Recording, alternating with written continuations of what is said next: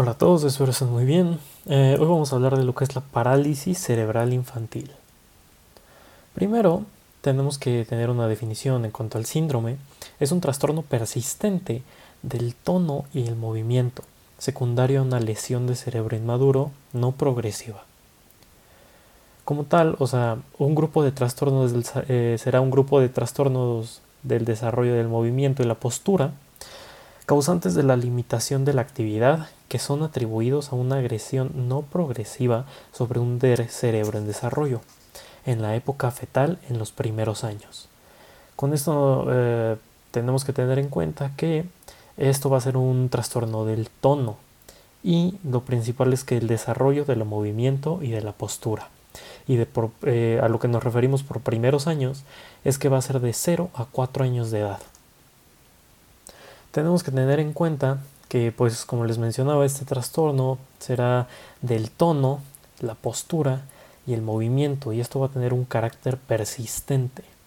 Persistente nos referimos a que va a ser toda su vida.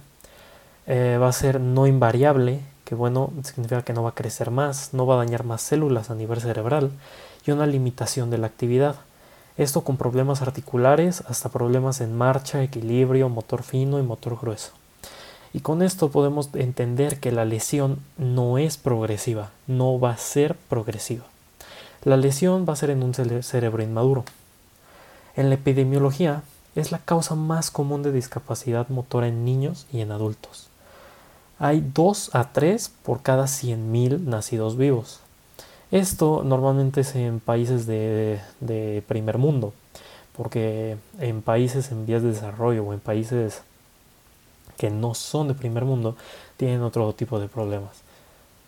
Y bueno, en este caso pueden ser eh, un, problema que tienen, en este caso, son eh, bebés que nacen prematuros, recién nacidos prematuros, con menos de 1500 gramos y esto aumenta 70 veces. La etiología va a ser multifactorial, ya que puede ser un, un trauma o cualquier causa que se puede presentar. En factores de riesgo los vamos a dividir en lo que es prenatal, perinatal, postnatal. Los prenatales son factores maternos, alteración de la placenta o factores fetales.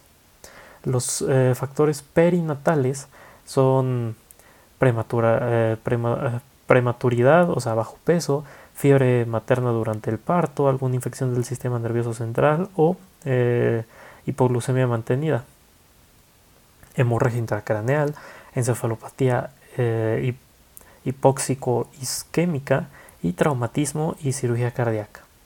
Y los factores postnatales van a ser algunas infecciones como meningitis, encefalitis, el traumatismo craneal, estatus convulsivo, eh, parada cardiorrespiratoria, intoxicación y deshidratación grave.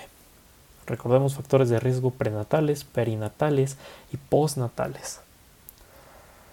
Eh, ¿En dónde van a ser la lesión? La lesión va a ser periventricular y esto en prematuros, así como con dipelgia. El paciente a término con lesiones de isquemia, asfixia o hemiparesia. En el putamen, en el tálamo, esto va a generar hipoxia e isquemia y la lesión occipital por hipoglicemia. En el glóbulo pálido, que esto va a ser una lesión de kernicterus, y diagnóstico, el diagnóstico va a ser clínico. El diagnóstico de la parálisis cerebral, necesitamos la historia clínica, o sea, los factores de riesgo peri, pre y postnatales. El valorar los ítems de desarrollo y la calidad de la respuesta. Observar la actitud y la actividad del niño, esto prono, supino, eh, sedestación, bipedestación, suspensiones. Observar los patrones motores, o sea, la motricidad fina y amplia examen del tono muscular, esto puede ser pasivo y activo, eh, signo de Babinski y valoración de reflejos primarios del reflejo postural. Algunos signos cardinales de la exploración que son sugestivos pueden ser retraso motor, patrones anormales de movimiento, persistencia de los reflejos primarios y tono muscular anormal. En etapas iniciales vamos a tener lo que es el comportamiento, esto va a ser neurológico, los reflejos del desarrollo, el tono y la postura y los hitos del desarrollo. Los signos precoces de la parálisis cerebral Va a ser una persistencia de los reflejos arcaicos, o sea, un RTA mayor a 3 meses y una marcha automática igual mayor a 3 meses. Presencia, bueno, más bien ausencia de reacciones de, de enderezamiento, un pulgar incluido en palma, hiperextensión de ambas, eh, bueno, de lo que son las ambas eh, extremidades al suspenderlo por las axilas, asimetría, esto se presenta en la hemiplegia, algunas anomalías del tono muscular como hipertonía, e hipotonía, hiperreflexia, clonus, signo de Babinski y de Rosolimo. La hipertonía. Esto puede ser una hiperextensión cefálica o una hiperextensión de tronco, espasmos extensores intermitentes, epistotónicos de, bueno, de lo que son los casos más severos, la retractación de hombros, actividad extensora del brazo, hiperextensión o en forma de tijera y pataleo de bloque. Y la hipotonía se va a presentar como un tono postural bajo en escasa actividad, una hipermovilidad, la, eh, bueno, la hipermovilidad va a ser articular, una postura externa, esto va a ser en libro abierto y eh, bueno, esto sería lo que tiene que ver con la hipotonía. Y la, escala de desarrollo, bueno, en la evaluación psicomotora, es de 0 a 2 años. Esta escala busca evaluar el nivel de desarrollo psicomotor en niños y niñas de 0 a 2 años, considerando cuatro áreas del desarrollo a saber, lo que son las áreas motora, de lenguaje, la social y de coordinación. La motora comprende coordinación corporal general y específica, y reacciones posturales y locomoción. El lenguaje comprende el lenguaje verbal y no verbal, así como reacciones del sonido como soliquio, vocalizaciones, comprensión y emisión verbal. El social comprende la habilidad del niño para reaccionar frente a, bueno, frente a diversas personas y para aprender por medio de una imitación. Y la coordinación comprende las reacciones del niño que requieren la organización temporoespacial de algunas funciones. En un mes va a ser, eh, vamos, de cada una, en, en un mes va a ser fija la mirada en el rostro del animador, eh, reacción al sonido de campanilla, apretarán un dedo, apretarán un dedo en índice del, examinador, sigue con la vista de la argolla, esto va a ser en un ángulo de 90, o sea, pueden ser de 1, 2, 3 o 4 meses, dependiendo de, del paciente. Vamos a tener lo que es la clasificación, va a ser por tipo y distribución de alteraciones motoras y se suelen ser evidentes para su clasificación de los 4 o 5 años. Estas van a ser espástica, dis, eh, discenética, atáxica y mixta. Vamos a tener también lo que son, bueno, se pueden presentar lo que es una, una monoplegia, una diplegia, una hemiplegia y una tetraplegia. Las formas clínicas de la, de la parálisis cerebral puede ser, como dije, una tetraplegia, o sea, o tetraparesia, una diplegia o diparesia, una hemiplegia o hemiparesia, una triplegia o triparesia y una monoparesia.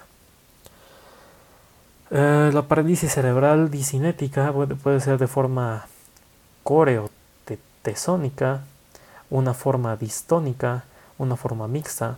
La parálisis cerebral atáxica puede ser una diplegia atáxica, una ataxia simple o un síndrome de desequilibrio vamos a tener lo que es un tratamiento multidisciplinario. Esto para mejorar la función, generar independencia y tener una calidad de vida para el paciente. En condiciones asociadas se pueden presentar convulsiones o alteraciones sensoriales. Algunas alteraciones ortopédicas en la parálisis cerebral puede ser cadera valga, y bueno, esto eh, también puede ser una, necesitamos un apoyo plantígrado, que esto es el poder apoyar los pies en el piso, y una alternancia, que es poder mover un pie y un otro. También se pueden em, producir algunas luxaciones, o sea que la, por ejemplo la cadera que se encuentre luxada, o por ejemplo la eh, cadera valga que se encuentre subluxada.